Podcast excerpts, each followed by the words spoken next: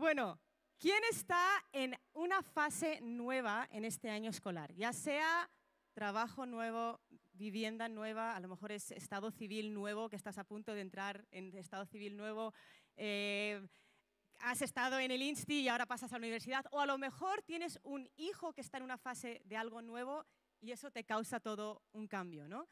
Niños que antes estaban en casa y ahora están en el cole, niños que estaban en el cole que ahora están en el Insti.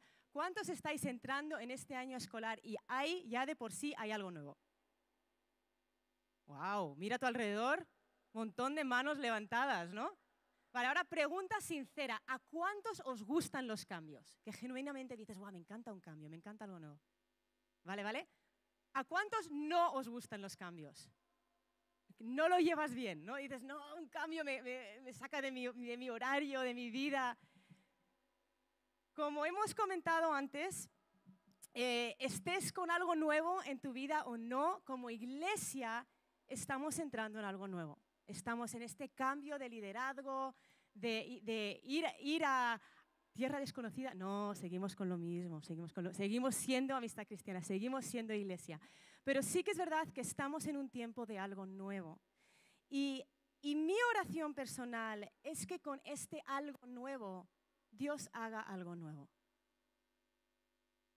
He preguntado a cuántos no os gustan los cambios. ¿Verdad que si hubiese dicho, si la pregunta hubiese ido en la dirección no de un cambio físico, de trabajo, de vivienda, de tal, sino ¿cuántos queréis algo nuevo del Señor? La respuesta hubiese sido diferente, ¿verdad? Porque si tú conoces a Dios, tú sabes que Él es bueno y que lo que Él traiga a nuestras vidas va a ser bueno. Que este año nuevo sea un año de un cambio en nuestra relación con el Señor. Qué, guay sería si de aquí al año que viene podemos todos decir, oye, qué locura el 2022-2023, ¿verdad? Lo que Dios hizo en nosotros. Y con eso en mente, hoy vamos a empezar una serie nueva. Hemos estado viendo Casa sobre la Roca. Si has estado fuera en verano, míralo en YouTube, conéctate a, nuestro canal de YouTube y ahí están todas las predicaciones del verano. Y hemos estado estudiando casas firmes, estudiando el Sermón del Monte, ¿no? Pero hoy vamos a empezar una serie nueva titulada Encuentros con Él. Y vamos a estar estudiando cada domingo una persona de la Biblia que se encontró con Dios y cómo este encuentro afectó sus vidas y afectó las vidas de la gente que está a su alrededor. Y no solo los domingos, sino que la semana antes del retiro de la iglesia queremos preparar nuestro corazón para el retiro. Y por lo tanto, esa semana vamos a estar cada día haciendo un ayuno y estudiando, lo, haremos en YouVersion, en un plan, estudiando una persona que tuvo un encuentro con Dios y cómo eso afectó su vida. y la meta de esto no es solamente llenarnos de conocimiento y decir, Qué bonito, ¿no? ¿Cómo se, ¿Cómo se tuvo ese encuentro con Dios Moisés? ¿Cómo tuvo ese encuentro con Dios Pedro? La meta es que esto nos contagie con hambre. No sé si alguna vez has estado viendo eh, un programa de cocina.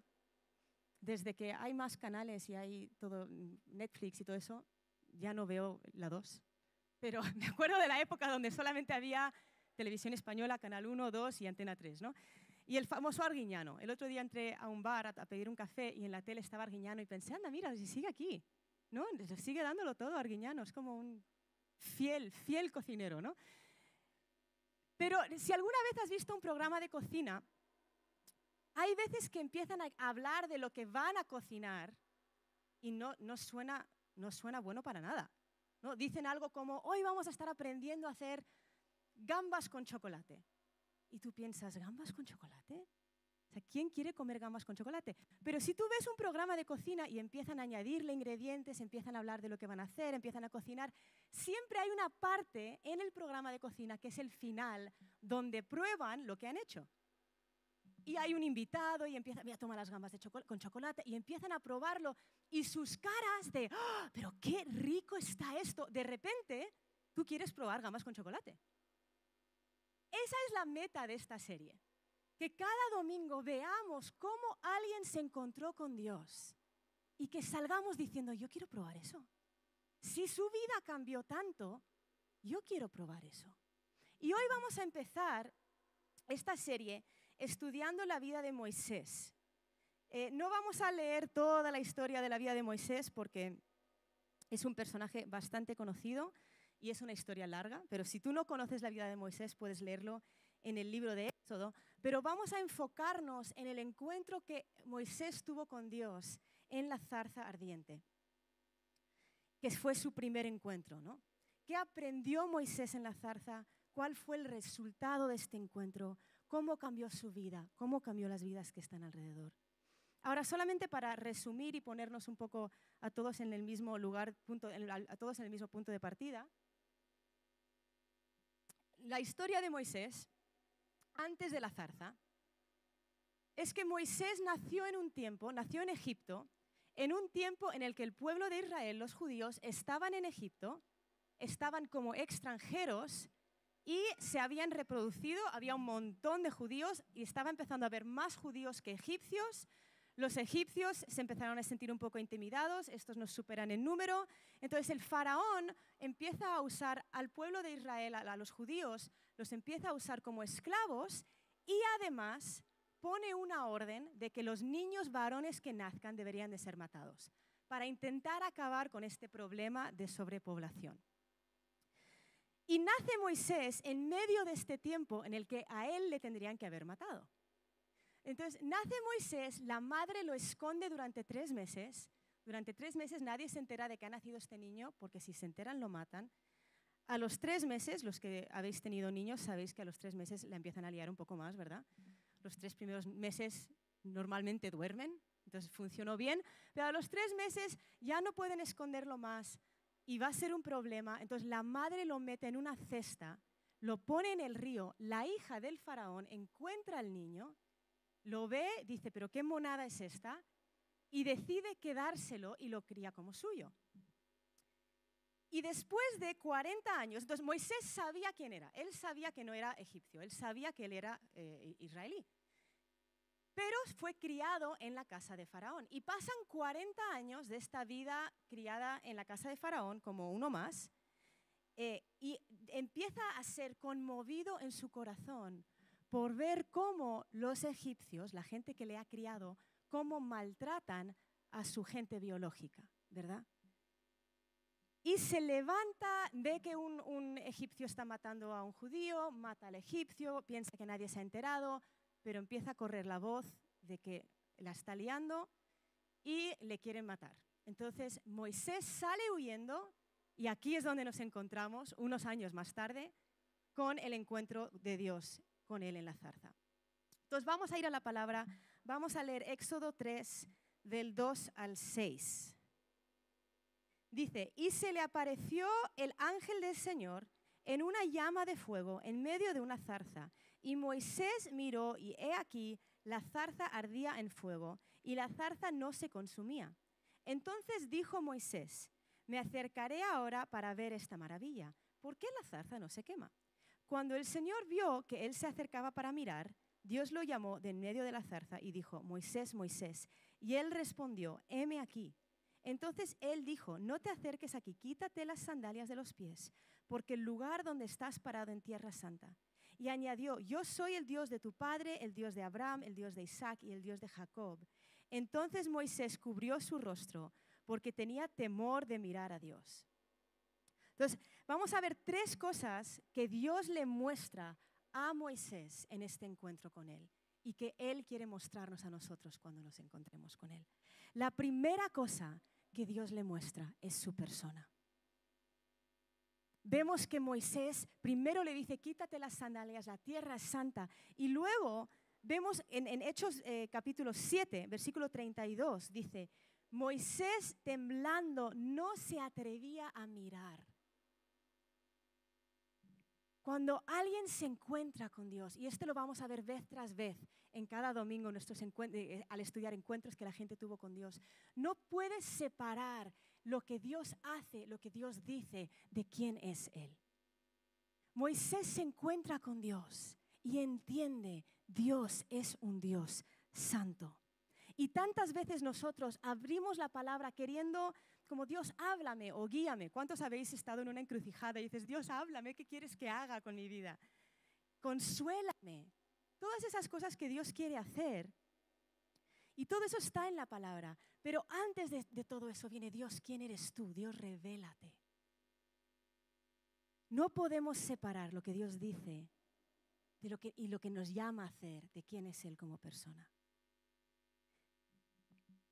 Moisés entiende, Dios es santo, y de repente sale de la boca de Dios en Éxodo 3, versículo 6, su propia descripción. Empieza a decir, yo soy el Dios de tu padre, el Dios de Abraham, el Dios de Isaac, el Dios de Jacob. Y dice, entonces Moisés, cubrió su rostro porque tenía temor de mirar a Dios. Dios le empieza a recordar quién es Él. Soy el Dios de pactos, el de Abraham, el de Isaac, el de Jacob. Y la santidad de Dios, entender quién era Dios, fue el punto de partida para después recibir la invitación de Dios, para recibir su llamamiento.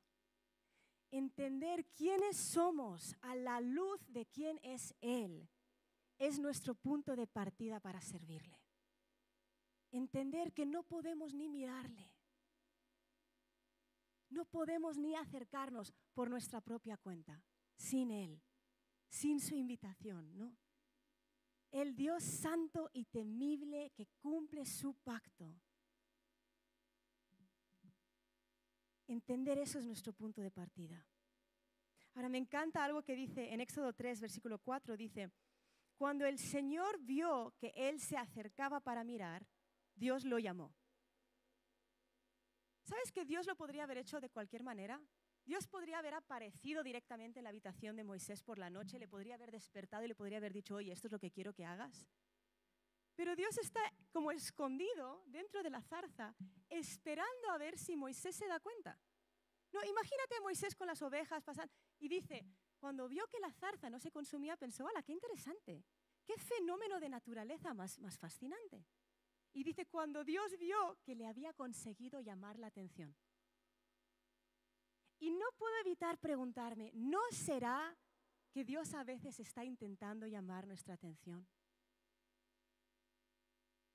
Dios da 99 pasos y espera que nosotros demos uno más. ¿Verdad?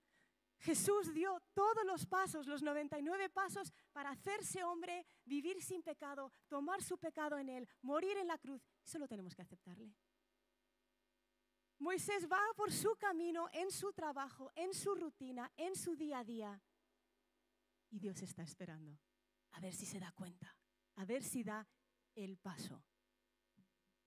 Cuando el Señor vio que él se acercaba para mirar, Dios lo llamó de en medio de la zarza. Primero Dios le revela su persona, su santidad. La segunda cosa que hace es que lo invita a ser parte del plan. En Éxodo 3, versículo 7, dice, y el Señor dijo, ciertamente he visto la aflicción de mi pueblo que está en Egipto y he escuchado su clamor a causa de sus capataces, pues estoy consciente de sus sufrimientos Luego versículo 10, un poquito más abajo, dice, ahora pues, ven y te enviaré a Faraón para que saques a mi pueblo, los hijos de Israel, de Egipto. ¿Sabes que Dios le podría haber dicho simplemente qué hacer? Moisés, estás en Tierra Santa, quiero que vayas. Y, e, y, hubiese estado bien. Dios no nos debe una explicación. Pero Dios escoge revelarle a Moisés su corazón. Dice, he visto no le dice solamente ve, dice, he visto el sufrimiento. Abre su corazón para mostrarle su corazón a Moisés. Cuando tú piensas en un encuentro con Dios, cuando yo pienso en encontrarme con Dios, hay una gran diferencia entre, bueno, Dios guíame, dime qué hacer, y Dios déjame ver tu corazón. ¿Qué es lo que te mueve a ti? ¿Y cómo puedo ser yo parte de eso? Y lo interesante de este llamamiento, de esta invitación de Dios hacia Moisés, es que es algo que ya estaba en el corazón de Moisés. El llamado de Dios a la vida de Moisés no era algo totalmente nuevo. Si recordamos la historia, la razón por la cual Moisés tuvo que huir es porque estaba intentando hacer justicia. Es porque estaba intentando liberar al pueblo. Era algo que ya estaba en su corazón, pero no le había salido bien, ¿no? Su personalidad, la personalidad de, Moisés, era querer que la justicia fuese hecha. Era un luchador, quería ver que la paz fuese llevada a cabo. En Hechos 7, vamos a leer del 23 al 29, dice, pero cuando iba a cumplir la edad de 40 años, sintió en su corazón el deseo de visitar a sus hermanos, los hijos de Israel. Y al ver que uno de ellos era tratado injustamente, lo defendió y vengó al oprimido, matando al egipcio. Versículo 25 dice, pensaba que sus hermanos entendían que Dios les estaba dando libertad por medio de él, pero ellos no entendieron.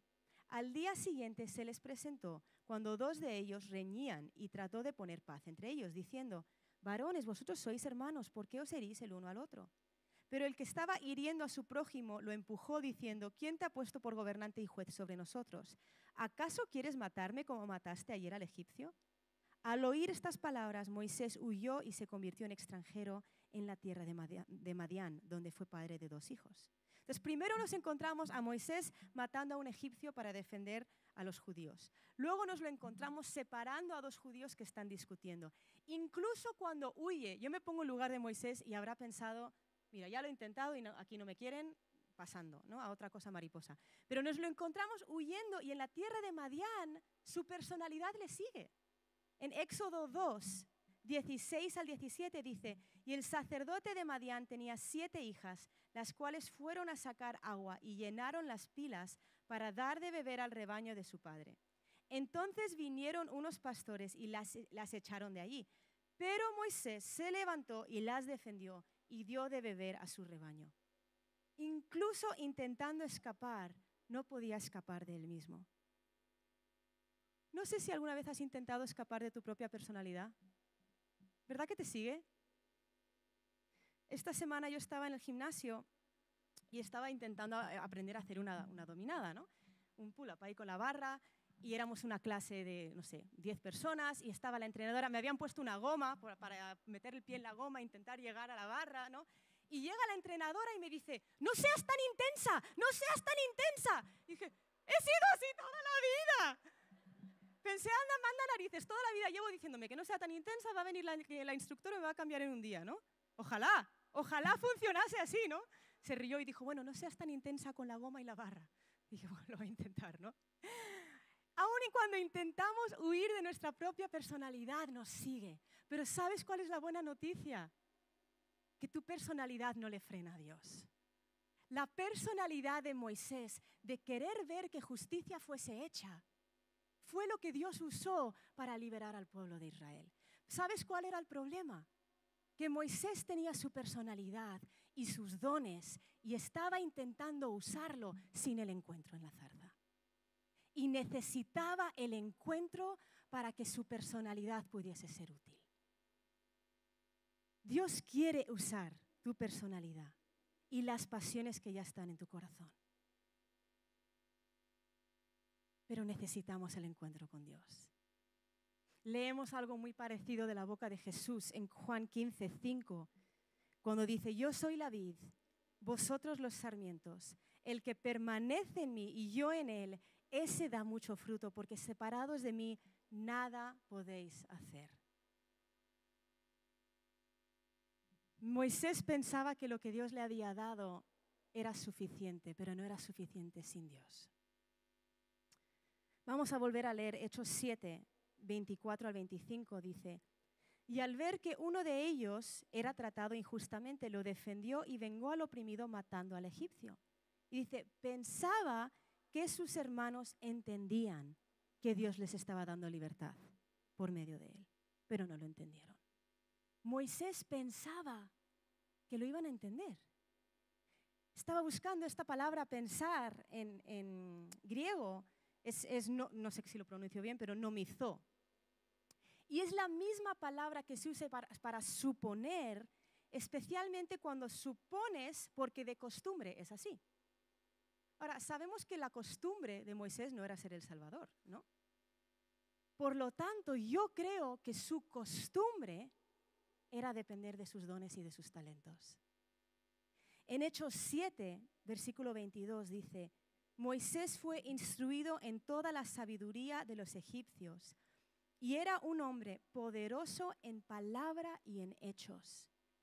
Había sido instruido en todo lo de los egipcios, en toda la sabiduría, todos los conocimientos egipcios, y era un hombre poderoso en palabra y en hechos. Y yo creo que viendo eso, supuso que Dios le usaría de cierta manera. Asumió que Dios lo usaría y cuando no sucedió, cuando los hermanos no lo entendieron, su reacción fue huir. Y no sé si a ti esto te suena familiar. Tendemos a suponer que Dios nos va a usar de cierta manera y cuando no lo hace, nuestra tendencia es simplemente olvidar todo. Supones que Dios te va a usar compartiendo el Evangelio con tu compañero de trabajo, pero cuando te rechaza y no le interesa, bueno, pues entonces ya no comparto. Supones que Dios te va a usar al orar por un enfermo por horas y cuando no se sana dejas de orar por todos. Pero Dios en su misericordia, en este encuentro en la zarza, le invita a Moisés a sacar algo que él había olvidado, a desenterrar algo que él había enterrado. Sabes que el deseo en el corazón de Moisés de ver libre al pueblo era el correcto. El deseo no era el equivocado, pero necesitaba el encuentro con Dios. Y es posible que los deseos que tú has tenido en tu corazón no sean los incorrectos pero necesitas el encuentro con Dios. En este encuentro Dios le revela su santidad y su persona. Dios le llama a ser parte del plan. Y la tercera cosa que hace Dios es que restaura el deseo del corazón de Moisés que Moisés había enterrado. En Éxodo 3, versículos 10 al 12, dice, Ahora pues, ven y te enviaré a Faraón para que saques a mi pueblo, los hijos de Israel, de Egipto. Pero Moisés dijo a Dios, ¿quién soy yo para ir a Faraón y sacar a los hijos de Israel de Egipto? Y él dijo, ciertamente yo estaré contigo, y la señal para ti de que soy yo el que te ha enviado será esta. Cuando hayas sacado al pueblo de Egipto, adoraréis a Dios en este monte. Dios llama a Moisés, la primera reacción de Moisés es, yo no puedo, ¿verdad que pensamos eso? Yo no puedo. Y me encanta porque la respuesta de, Dios, queremos que Dios nos diga, no, sí, puedes, tú puedes, ánimo, tú, tú tienes la fuerza, tú tienes... Dice, yo estaré contigo. Moisés quiere que Dios le reafirme y en vez de reafirmarle le dice una vez más quién es Él. Porque quién es Él es suficiente es suficiente. Dice, yo estaré contigo y cuando todo esto acabe, vais a adorarme. Estaba leyendo esto esta semana y pensé, qué buena frase. Cuando todo esto acabe, me vas a adorar. Venga lo que venga, te llame a lo que te llame, cuando todo acabe, vas a adorarle. Vas a ver que Él fue fiel, que Él es quien dice ser. Dios levanta la cabeza de Moisés para ver con la perspectiva correcta, de que no se trata tanto de él como se trata de él. Ahora no vamos a leer toda la discusión entre Moisés y Dios porque dura unos cuantos capítulos, pero Moisés le empieza a preguntar, oye, cuando me pregunten que quién me manda, y Dios dice, yo soy, soy, soy suficiente, soy todo, ¿no? Y nos complicamos tanto pensando en lo difícil de la situación en vez de pensar en la grandeza de nuestro Dios. Moisés se había desilusionado porque había supuesto. Pensaba que lo entenderían, pero había supuesto mal. Y no solo se había desilusionado, sino que había dejado que esa desilusión tomase raíz en su corazón. Hasta tal punto que ya no quería ser parte del plan. En Éxodo 4, versículo 13, dice, Moisés dice, pero él dijo, te ruego, Señor, envía ahora el mensaje por medio de quien tú quieras. O sea, Dios intenta desenterrar este deseo del corazón de Moisés y Moisés dice, mira, ya no. Ya lo intenté, ya no, no funcionó.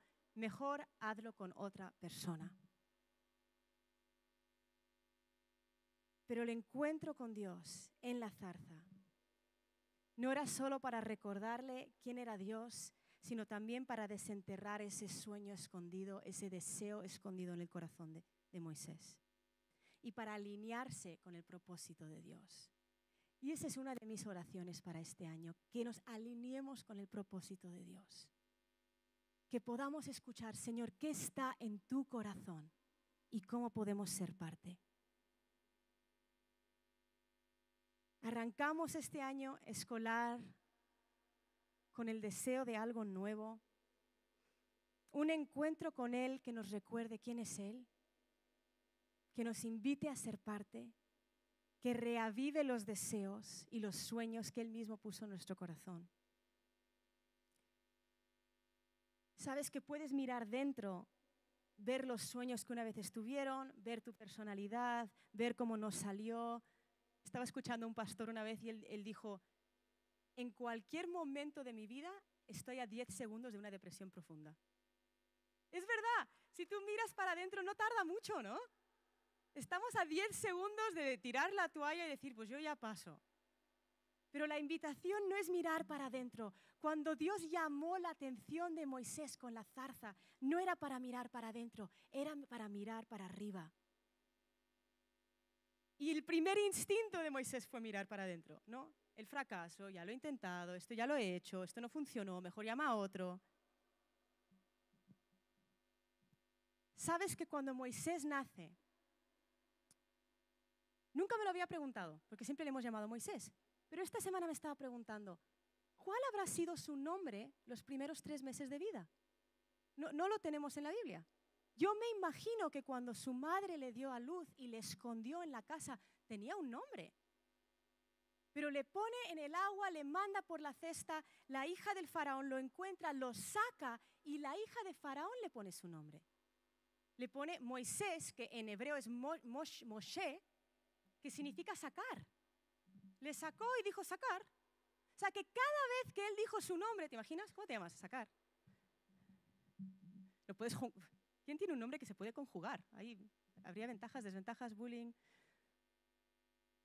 Cada vez que él dijo su nombre, se recordaba, por un lado, el abandono de su madre, el que sacaron del río. Y por otro lado, aunque podría decir, wow, qué increíble que me sacaron, la realidad es que le sacaron porque su abuelo, el faraón, abuelo adoptivo, le quería matar. Cada vez que él decía su nombre, se recordaba, mi madre no me quiso, mi abuelo me quiere matar. Cada vez que decía Moisés. Con razón se encuentra en la zarza y su reacción es mirar para adentro. Pero Dios le dice a sacar, le dice, oye, sacar, quiero usarte para sacar al pueblo de Israel. Y en esta mañana, iglesia, que arranquemos este año escolar sabiendo que a lo mejor tú te miras al espejo y tú ves tu nombre, tus fracasos, tus intentos, tu personalidad, que eres demasiado intensa. Lo que sea de tu personalidad, ¿no? Estaba leyendo un libro, esto va para las chicas. Los dos complejos más grandes de las chicas es no ser suficiente y luego ser demasiado. ¿Verdad? ¿Cuántos sentís que no sois suficientes? Y la otra mitad dirá, yo siento que soy demasiado. Y a lo mejor tú te ves al espejo y eso es lo que tú ves. Y entras aquí a la alabanza y te encuentras con Dios y dices, Señor, sana, restaura, cambia quién soy. Y Dios dice, quiero enseñarte quién soy. Y que sacar que tú ves en el espejo es lo que yo quiero usar para sacar al pueblo de Israel. Ese es nuestro Dios. Esa es la invitación para este año escolar. Esta es la invitación para los siguientes meses, para nuestro ayuno de iglesia, para nuestro retiro de iglesia. Señor, queremos encontrarnos contigo para ver los deseos de tu corazón y para decir, sí, yo quiero ser parte. Y esos deseos que enterramos, que dijimos, bueno, a lo mejor ya no, a lo mejor soy demasiado, a lo mejor no soy suficiente, a lo mejor fueron dados por ti. Y a lo mejor ahora es el tiempo, pero necesitamos el encuentro con Él. Por un lado, el encuentro con Dios que Moisés tuvo puso la mira de Moisés en Dios. Pero por otro lado, el encuentro con Dios puso la mira de Moisés en el pueblo, en la gente. Cuando Dios dijo, he visto la aflicción, he escuchado las oraciones. Es tiempo de un encuentro con Él, de parar en medio de nuestra rutina. ¿Podéis ayudarme, equipo de alabanza? En medio de mientras vamos, ¿no? Mientras vamos al trabajo, mientras vamos a clase, de reaccionar a la zarza ardiente y decir, ¿qué? ¿No será que Dios me está llamando a algo nuevo? ¿No será que Dios me está llamando? No sé tú, pero yo en esta mañana quiero un encuentro nuevo con el Señor. Un encuentro con su persona con su corazón, con los deseos de su corazón. Un reavivar de lo que pensé, qué guay sería así, y luego dices, bueno, a lo mejor no. Vamos a ponernos de pie.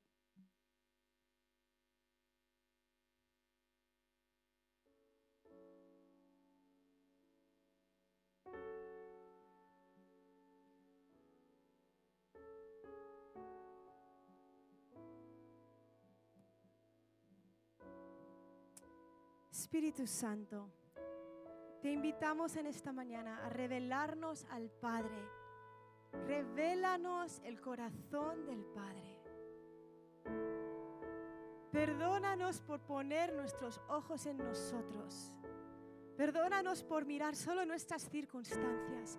Reconocemos en esta mañana que tú eres santo. Tú eres el Dios de pactos. Tú eres el Dios que cumple promesas y queremos ser parte de tu plan y que cuando todo esto pase, te adoremos. Tú te mereces nuestras vidas, te mereces nuestra atención, te mereces nuestra energía, te mereces nuestra alabanza, tú te mereces todo, Señor. Levanta nuestra cabeza en esta mañana para verte a ti. Levanta nuestra cabeza para verte a ti. Decimos sí en esta mañana. Respondemos un sí rotundo a tu invitación.